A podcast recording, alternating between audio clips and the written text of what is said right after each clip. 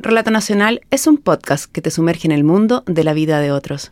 Y si quieres apoyar nuestro trabajo, síguenos en Spotify, iTunes o en tu plataforma favorita. Hay historias que a medida que nos las cuentan nos vamos imaginando una película.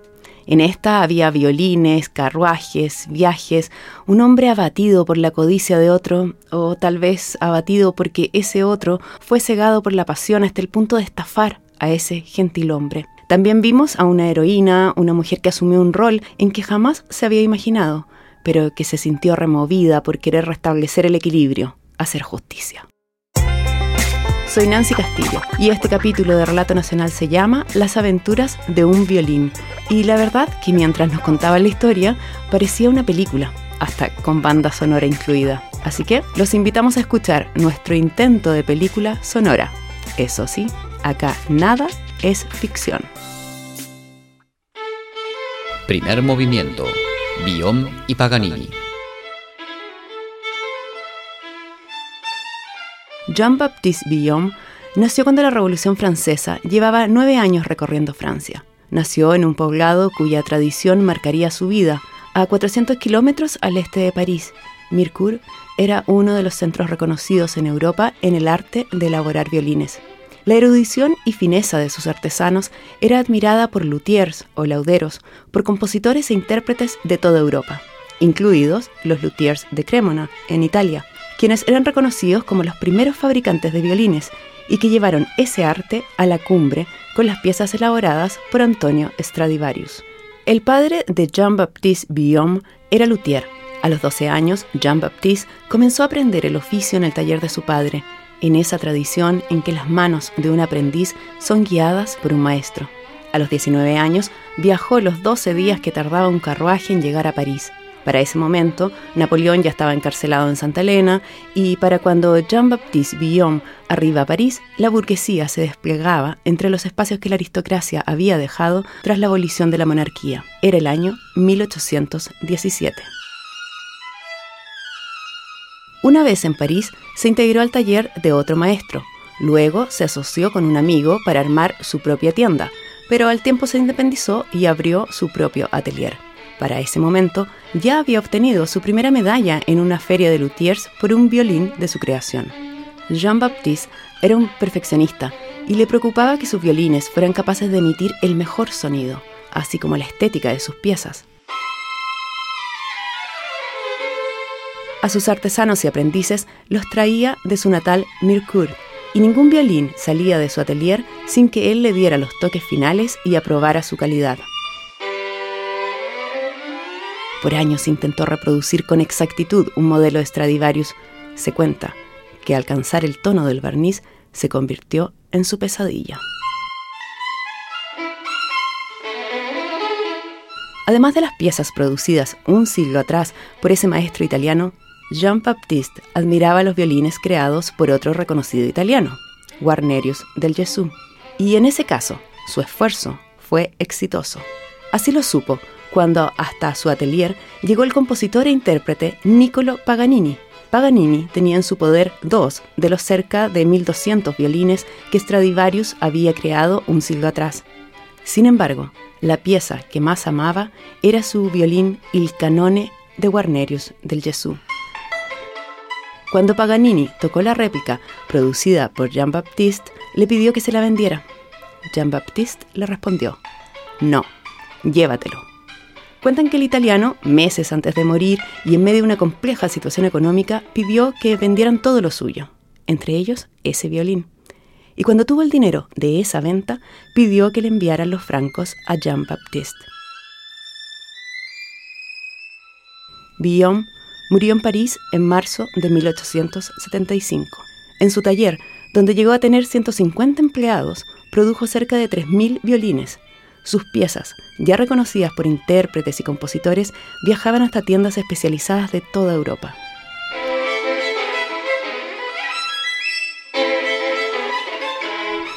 Uno de esos violines, un Guarnerius, fabricado por Jean-Baptiste Guillaume, llegó hasta la tienda de instrumentos de cuerdas W.E. Hills Sons en Londres. Se trataba de un violín fabricado con fina madera de una sola pieza en su fondo, con vetas irregulares y barnizado de un tono rojizo anaranjado. Y el certificado de autenticidad emitido por W.E. Hills Sons dice que su data de fabricación circa 1850 y 1860. En 1918, ese violín viajó en barco hasta el puerto de Valparaíso, en Chile.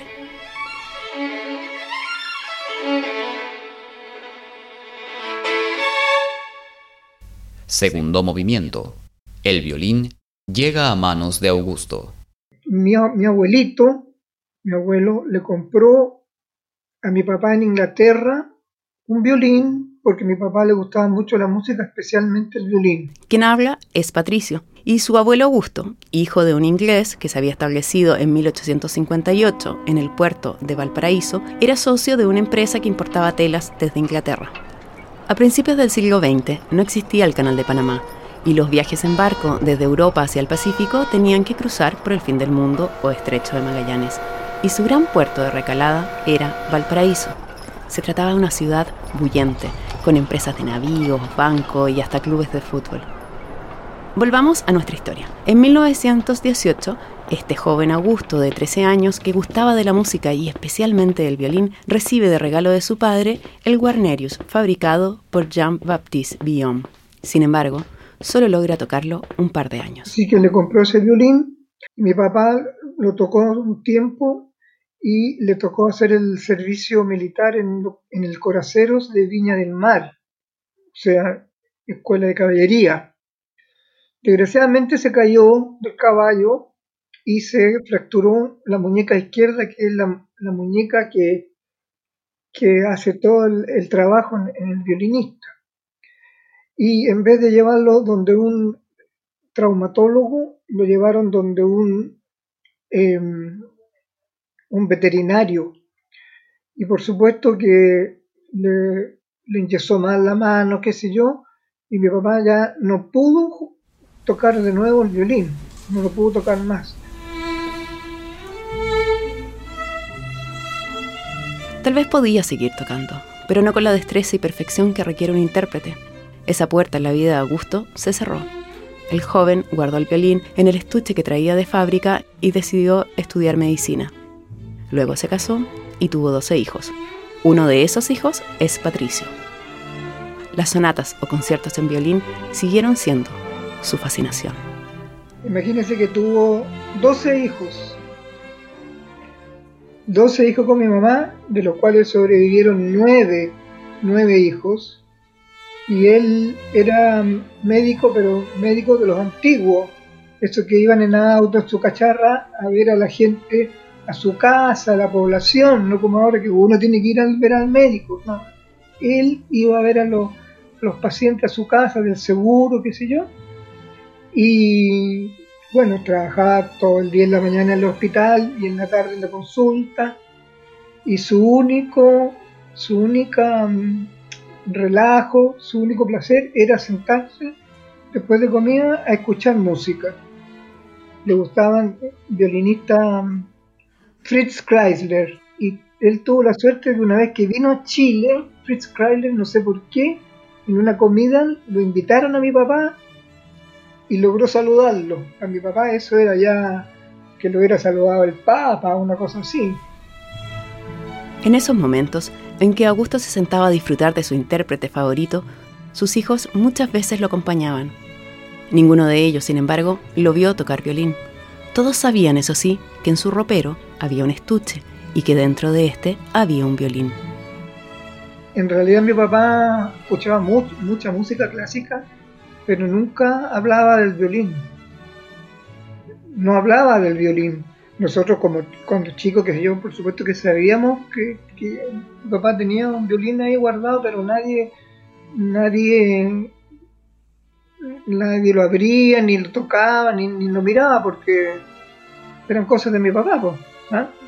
Nosotros no nos metíamos ahí en el closet de él. Pasaron los años y Patricio, quien también estudió medicina, se casó, tuvo sus propios hijos y se fue a vivir primero a Santiago y luego a una ciudad a miles de kilómetros al norte, Antofagasta. Por ahí, por 1994-1995, su padre, Augusto, fue diagnosticado de Alzheimer. Patricio, el segundo de los nueve hermanos que habían sobrevivido, decidió llevárselo a vivir con su familia Antofagasta y así cuidar de ese padre con su esposa y sus cuatro hijos.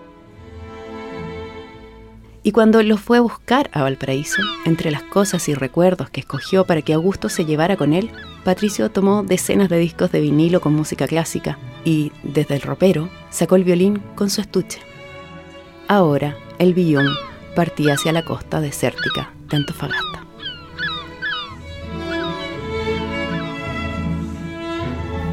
Tercer movimiento. La vida del violín en Antofagasta y su desaparición.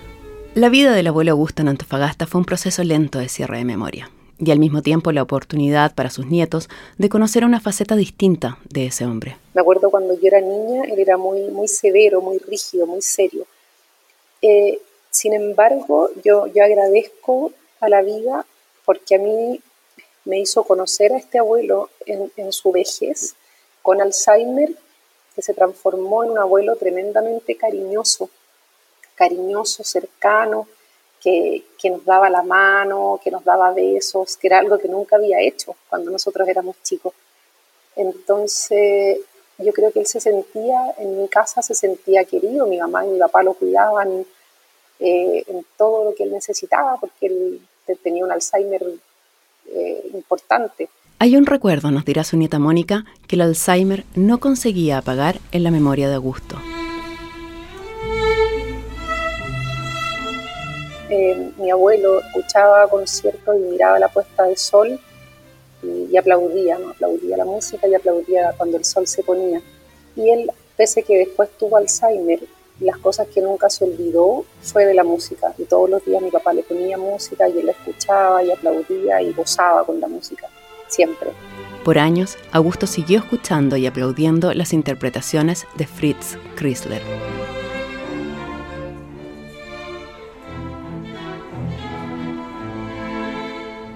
Escuchaba música y, y tarareaba la música, la melodía, le traía recuerdos, pero solamente de la música, porque a veces no reconocía a sus hijos, no, los reconocía de un día para otro. No, el Alzheimer es una cosa terrible. Bueno, el violín, el violín trae recuerdos antiguos, los trae a la memoria, los, uno los recuerda con mucha nostalgia. No se olvidan las melodías del violín.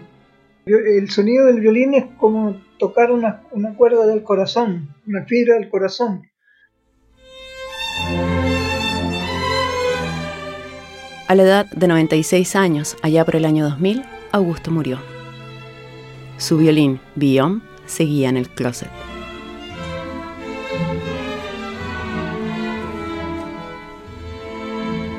Y allí siguió, por unos seis años, pues si los hijos no tocaron violín, los nietos tampoco.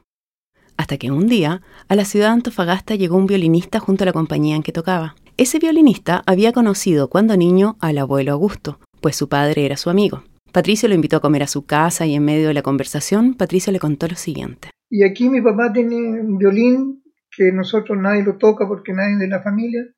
Como no se toca, debe estar desafinado, debe estar más cuidado. ¿Qué te parece si te lo presto y tú que tocas todo el día el violín, qué sé yo, lo, lo usas, lo, lo afinas y, ves que, que, se, que, recupere su, su sonido, qué sé yo? Yo con la cajita del closet lo abro, abro la cajita y ahí el, violín dice ya, ok, yo me, lo, yo, me lo, yo, me lo llevo, yo le hago el favor a usted. fue un acuerdo de palabras sí, entre, entre amigos, ¿no? Porque mm, la verdad de las cosas es que nosotros nunca pensamos en el, en el valor que tenía ese violín. Así que él se trajo el violín de Antofagasta a Santiago. Esa noche acordaron que cuando Patricio viajara a Santiago fuera a buscar el violín. Pasaría casi un año y medio de esa cena, hasta que Patricio viajó a Santiago y llamó al violinista. Él le respondió que el violín estaba en el departamento de su hermana, que pasara a buscarlo allí. Patricio fue, le entregaron el estuche que él conocía del violín, lo abrió y vio un violín, lo cerró y se lo llevó de nuevo a Antofagasta. Y un tiempo después... La familia eh, resolvió vender el violín y repartirse el valor del violín entre todos los nueve hermanos. Uno de mis hermanos llevó el violín donde un tasador en Santiago para saber cuánto más o menos valía el violín. El tasador abrió la caja, vio el violín y le dijo, bueno, este violín no vale, vale corriente, lo, que vale un violín corriente, 50 mil pesos, cosas así. Pero ¿cómo le dijo mi hermano? Sí, pues este violín es un violín corriente. No tiene ninguna gracia este violín. En esa caja no estaba el Guarnerius fabricado por Jean-Baptiste Guillaume hacía más de un siglo. A Patricio le habían devuelto un violín cualquiera. Los hermanos se enojaron con Patricio. Lo menos que le dijeron fue que era un ingenuo. Para ese momento, Mónica vivía en Santiago y Patricio se vino unos días a su departamento. Ella lo vio abatido, derrotado, hasta que una noche le reveló lo sucedido. Bueno, él, estuvo en Santiago varios días y me acuerdo que hablaba poco, yo lo notaba que estaba preocupado, eh, que hablaba harto por teléfono, que se dormía tarde, que estaba bastante ausente.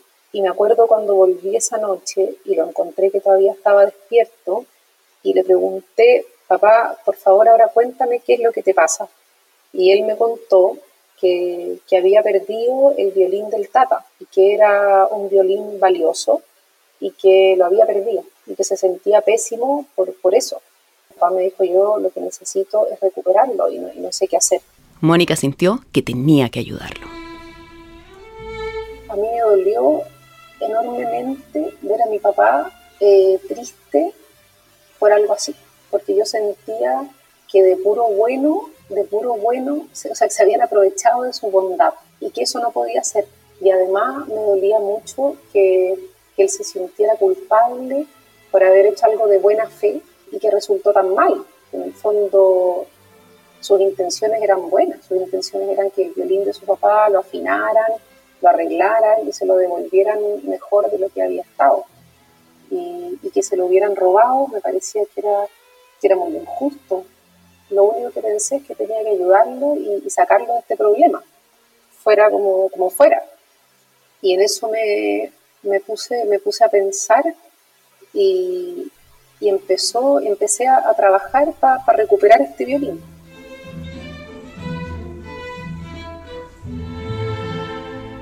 Cuarto movimiento, la búsqueda. Mónica, que nada tenía que ver con la vida detectivesca, comenzó entonces a diseñar un plan para recuperar el violín de su abuelo. Yo lo primero que pensé, eh, sin saber nada de lo que me estaba metiendo, es que tenía que hacerlo con cuidado para no para que no me descubrieran que estaba intentando recuperar el violín. Porque si este violinista me descubría que yo estaba intentando recuperarlo, lo podíamos perder él lo podía vender en el extranjero. Entonces empecé primero eh, a, averiguar quién era él, a qué se dedicaba, dónde trabajaba, eh, dónde vivía, con quién se juntaba, cómo era, y empecé a averiguar todo del todo. Fue, fue muy fácil porque, porque toda la gente cuenta cosas. Entonces yo preguntaba, yo preguntaba, oye, ¿ustedes conocen al, señor del kiosco debajo de su casa? Oiga, ¿usted conoce a este señor? Sí, claro que lo conozco, pero sí es un músico muy conocido. Ah, ¿y usted sabe dónde trabaja? Porque tengo que ir a dejarle unas cosas. Sí, claro, trabaja en tal universidad. Y después preguntaba, oiga, ¿y, usted sabe más o menos a qué hora vuelve? Sí, claro, vuelve a tal hora. Y, yo ahí más o menos me, fui haciendo una idea de, de él, de lo que hacía, dónde trabajaba y empecé a tratar de, de cercarlo. La búsqueda se fue transformando en una obsesión. Cuando Mónica sabía que el músico tenía que dictar una clase a cierta hora, ella dejaba su trabajo e iba a ese lugar, solo para mirarlo de lejos. Su padre, madre y hermanos se preocupaban por este seguimiento que ella hacía, para el cual se cubría un poco la cara con un pañuelo para no ser reconocida por el músico, pues ella temía que su parecido con su padre la delatara. Mientras ella seguía al violinista y establecía sus lugares y horarios, se dio cuenta de que ella misma no sabía qué buscaba. Es que Mónica nunca había visto el Guarnerius fabricado por Jean-Baptiste Billon. Entonces escribió a la tienda inglesa W.E. Hills Sons, donde había sido comprado. Ellos mantenían registro de todas las piezas vendidas y sus respectivos certificados. Sin embargo, se encontró con un problema. En el siglo que había pasado, la tienda había sufrido un incendio y muchos documentos se calcinaron. Pero la buena fortuna jugó a favor de Mónica, pues su padre encontró entre las cosas de su abuelo el certificado original de autenticidad. Un tío además dio con una foto del violín, y ahí Mónica pudo ver su forma, color y líneas atigradas. Había pasado más de un mes de búsqueda frenética. La pregunta ahora era cómo enfrentar al músico cómo recuperar el violín. Además, pese a todos los seguimientos y observaciones furtivas, escondida detrás de un auto, cubierta por un pañuelo, mirando la distancia prudente, Mónica no había visto el violín en manos de ese músico. Su padre era de la idea de que un abogado presentara una denuncia formal, pero Mónica temía que esa acción daría tiempo al músico para deshacerse del violín. Ella quería sorprenderlo con el violín en las manos, y ahí la suerte le puso a alguien en el camino. De casualidad conocí a una persona y conversando de cualquier cosa, eh, me contó que era amante de la música y que trabajaba en algo relacionado con la música. Entonces, conversando y tratando de, investigar sin contarle nada, por supuesto, eh, yo le pregunté, le pregunté si, si conocía a este violinista y ella me dijo, sí, claro que lo conozco. Me dijo, pero, pero no es muy buena persona. Y yo en ese minuto le dije, a ver, ¿y por qué no es santo de tu devoción? Y ella me empezó a contar, a contar, y trabajaba en algo, en algo relacionado con la música. Ella tenía conocimientos de música que yo no. Y no sé por me decidí a contarle la historia. Y tampoco sé por qué ella me dijo, yo te voy a ayudar. Porque yo tengo cómo acercarme al teatro donde esa orquesta eh, ensaya, entonces yo te puedo ayudar. Y, yo ahí dije, ya, pues, ayúdame, intentemos. Y me acuerdo que un día eh, yo estaba trabajando y salí de mi trabajo y tenía en mi celular 18 llamadas perdidas. 18 llamadas perdidas. Y era ella que me dijo, vente ahora al teatro porque, porque lo tiene, porque tiene el violín. Mónica fue corriendo al lugar a encontrarse con esa persona. Allí le contó que había reconocido el violín y que el músico lo estaba utilizando para los ensayos del concierto de fin de año y que, como lo utilizaba para los ensayos, tendría que usar el mismo violín para los conciertos oficiales. La nueva aliada de Mónica en la búsqueda del violín le consiguió entradas para los ensayos, justo en los asientos que tenían el mejor ángulo para ver al músico y le indicó el minuto exacto en que debía estar atenta, pues en cada ensayo, en un momento específico, el violinista hacía una pausa, giraba el violín, lo limpiaba y lo volvía a poner sobre su hombro. Cuando eso sucedió, Mónica pudo ver por primera vez el fondo atigrado característico del Guarnerius de Jean-Baptiste Villon y con su teléfono móvil le tomó fotos. Al terminar, salió del lugar y llamó a su padre Antofagasta. Que yo me acuerdo que yo salí de ese concierto y lo llamé por teléfono y le dije, papá, lo tiene, lo vi, es el violín del Tata, estoy 100% segura Así que te tienes que venir a Santiago. Patricio, feliz con la noticia, comenzó a preparar su viaje a Santiago. Mónica, por su parte, se dio cuenta que las fotos de su teléfono móvil no servirían como pruebas en caso de que tuvieran que llevar el caso hasta la justicia. Entonces, se le ocurrió contratar a un fotógrafo profesional. Con él tuvieron que hacer otra acción detectivesca. Yo no lo conocía, nunca lo había visto, y, le dije, ¿sabes qué? Te tengo que contar una historia que es un poco rara, necesito que, vayas conmigo a sacar unas fotos a un concierto, juntémonos antes del concierto y yo te lo explico. Y él me dijo, ya, pero es un concierto donde se pueden sacar fotos. No, está prohibido sacar fotos. Eh, ya me dijo, entonces juntémonos y anda con una falda larga. y me acuerdo que nos juntamos y él, tranquilo, me dijo, ya, me dijo, vamos. Pero como está prohibido sacar fotos, me dijo, te vas a tener que poner el trípode eh, pegado a la pierna, debajo de la falda, y tienes que llevarme el lente eh, colgando como si fuera una cartera, y si te preguntan algo, me dijo, di que es un termo. Teníamos ubicaciones justo al frente del violinista, y me acuerdo que entramos, yo entré medio cojeando porque tenía que tener una, una pierna recta, ¿no? porque llevaba un trípode adentro. Bueno, y entramos, nos sentamos en el, teatro, eh, el fotógrafo armó la cámara eh, con el trípode, con todo así silenciosamente, y cuando empezó el concierto y era el momento en el que sabíamos que el violinista le daba vuelta, que era el momento en que tenía que sacar las fotos, yo le pegué tantos codazos para que, se, que supiera que era ese el momento que él de repente dijo, deja de pegarme, me salen las fotos movidas. Y yo ahí dejé de pegarle. Y él sacó muchas, muchas fotos, una ráfaga de fotos, taca, taca, taca, taca, taca, taca, y me dijo, estoy listo, vámonos. En ese momento se nos acerca un guardia, señores, ustedes no pueden sacar fotos. Y yo salí corriendo y él también, y, nos arrancamos. Y ni siquiera había pasado la mitad del concierto, era solo la primera parte. Nos encontramos en un café, me acuerdo que abrimos el computador y él me empezó a mostrar las fotos las fotos eran excelentes. Se veía un primer plano del violín con la madera atigrada, que era el violín de mi abuelo, era él. Con eso Mónica tenía las pruebas. Su padre había insistido en tener la posibilidad de ir a tribunales y esas fotos acompañarían la demanda que ya estaba escrita. Mónica también había preparado unas cartas para el decano de la universidad en que trabajaba el violinista, así como una para medios de comunicación donde denunciaba a este hombre y su robo. Todo eso era para el plan B, pues el plan A era enfrentarlo con el violín en la mano y que lo entregara. Patricio llegó a Santiago y se prepararon para el ataque final. Irían al teatro donde ensayaba la orquesta. Mónica consideró un poco arriesgado que fueran los dos solos y le pidió a un amigo de ella que los acompañara.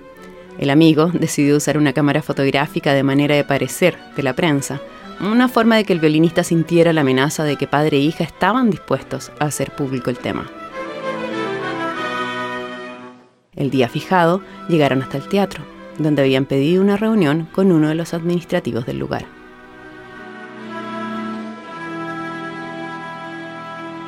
Y llegamos a esta reunión con el inspector y él dijo, mira, sabes que este violinista está ocupado porque está en ensayo, así que no puede venir ahora. Y mi papá le dijo, mire, es algo que a usted también le va a interesar, por favor llámelo porque es algo muy importante y el violinista llegó a la oficina, que era una oficina chica, llegó con el violín de mi abuelo en la mano, en la mano. Y en ese momento mi papá lo saludó, le dijo, ¿te acuerdas de mí? Soy Patricio. Y él dijo, pero su papá murió. Bueno, yo soy el hijo de él. Y ese violín que usted tiene en sus manos nos pertenece. Entonces imagínese la, la cara de este joven bueno, no tan joven, ¿no? al verse sorprendido con, las manos en la masa, porque lo tenía en la mano. Y él le cambió la cara y le dijo, qué es lo que está haciendo usted acá? Y mi papá, que, que, no pierde fácilmente la compostura, le dijo, vengo a recuperar el violín de mi papá, devuélvemelo porque este violín que tienes en la mano es mío. Y alegó, alegó él, no, este violín es mío, tengo los papeles, Mentira, no tenía ni un papel porque el papel lo teníamos nosotros. Y él dijo, no, este violín me lo regaló mi papá, me lo compró cuando yo era chico y usted no tiene derecho a estar acá, váyase. Pero, pero estaba fuera de sí, estaba totalmente descontrolado. Y, él se arrancó, se fue. Yo salí persiguiéndolo y, empecé a, decirle que, que, me lo devolviera, que el violín era nuestro, que, el día siguiente iba a tener una demanda y que además de una demanda iba a mandar una carta al director de la universidad donde él trabajaba y que, que al día siguiente iba a estar en la portada de todos los diarios porque, porque era un, ladrón. La Mónica lo siguió, le tiró un poquito garabato ahí, qué sé yo, un montón de cosas le dijo. Y él, me acuerdo que me dijo, cabra chica, tú no sabes en lo que te estáis metiendo, yo soy de familia de músicos y te voy a demandar por injuria y tú no tenés idea en lo que te estáis metiendo. Y me acuerdo que, tomó las llaves de su auto y se fue. Se fue. Eh, en ese momento, cuando yo me di vuelta, en la oficina mi papá se había sentado y yo pensé que mi papá le iba a dar un infarto, porque estaba desmoralizado totalmente. Así que salí corriendo detrás del violinista que llevaba el violín en la mano y seguí persiguiéndolo y gritándole y se me arrancó, se me arrancó. Me acuerdo que le dije, si a mi papá le pasa algo, yo te prometo que no te voy a dejar nunca más tranquilo. Y a mí ahí me dio mucho susto porque pensé que mi papá de verdad le iba a dar un infarto. Entonces me devolví y, me acuerdo que mi papá me dijo, lo perdimos, lo perdimos. Y nos abrazamos, pero estábamos muy, estábamos muy desmoralizados, estábamos muy preocupados, estábamos muy tristes. Patricio y Mónica se fueron a su casa con el sabor de la derrota y la frustración. Quinto movimiento. El violín regresa a la familia. Al día siguiente del enfrentamiento, Mónica tenía que salir de la ciudad. Iba manejando cuando recibió un llamado de la hermana del violinista. Ella le rogó que no lo denunciara, que no le arruinara su vida profesional, y le aseguró que él les devolvería el violín, que fueran a buscarlo. Mónica giró en 180 grados y se devolvió a Santiago. Me di la vuelta, llamé a mi papá por teléfono y le dije, papá, vamos a buscar el violín ahora. En la calle, dentro del auto, la mamá de Mónica quedó esperándolos.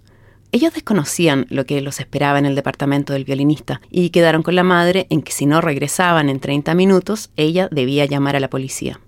Mientras subían por el ascensor, Patricio le pidió a Mónica que esta vez estuviera más calmada, que no lo insultara. Me acuerdo que entramos, eh, él nos abrió la puerta del departamento, que nos sentamos, nos saludamos, buenas tardes, buenas tardes.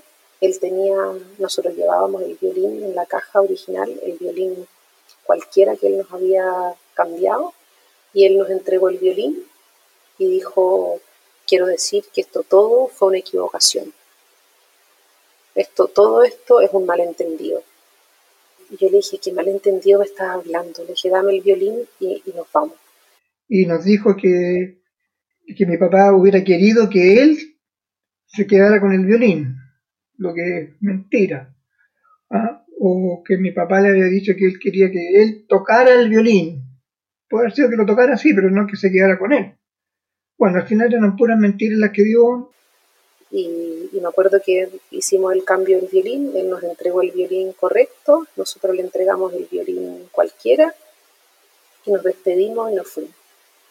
No duró ni cinco minutos esa, esa reunión. Y me acuerdo que llegamos abajo del departamento, mi mamá se bajó del auto y me acuerdo que nos abrazamos tan contentos, nos abrazamos tan contentos. Sexto movimiento. La nueva aventura del Guarnerius de Jean-Baptiste Guillaume. Patricio comunicó a sus hermanos la recuperación del violín. Ya todos felices y contentos, decidieron retomar la idea de vender el violín. Dos hermanos de Patricio que vivían en Estados Unidos se encargaron de llevarlo a un experto en violines de Filadelfia. A casi nueve meses de recuperar el violín, uno de los hermanos envió el siguiente correo electrónico. Queridos hermanos, Acabo de recibir una llamada de Fred Oster, quien me indicó que el violín de papá fue vendido a un músico de la Orquesta Sinfónica de Filadelfia. Varios músicos mostraron interés, pero este lo vio, lo tocó y no lo soltó.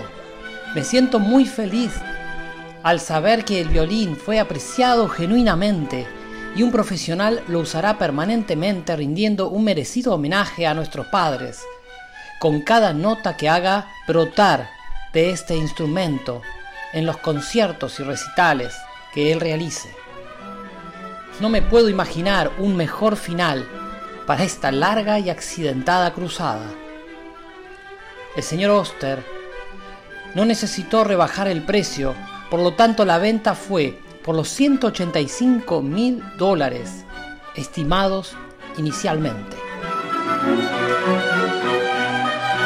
185 mil dólares. Ese era el valor de la apreciada pieza elaborada hacia más de un siglo por Jean-Baptiste Guillaume.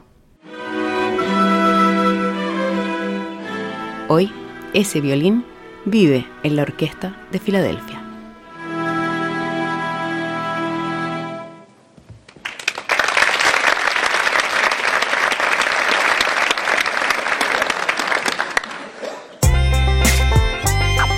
El capítulo de Relato Nacional de hoy, Las aventuras de un violín, fue dirigido y guionado por Nancy Castillo. La producción en manos de Josefina Aguirre. La historia la investigó la periodista Gabriela García.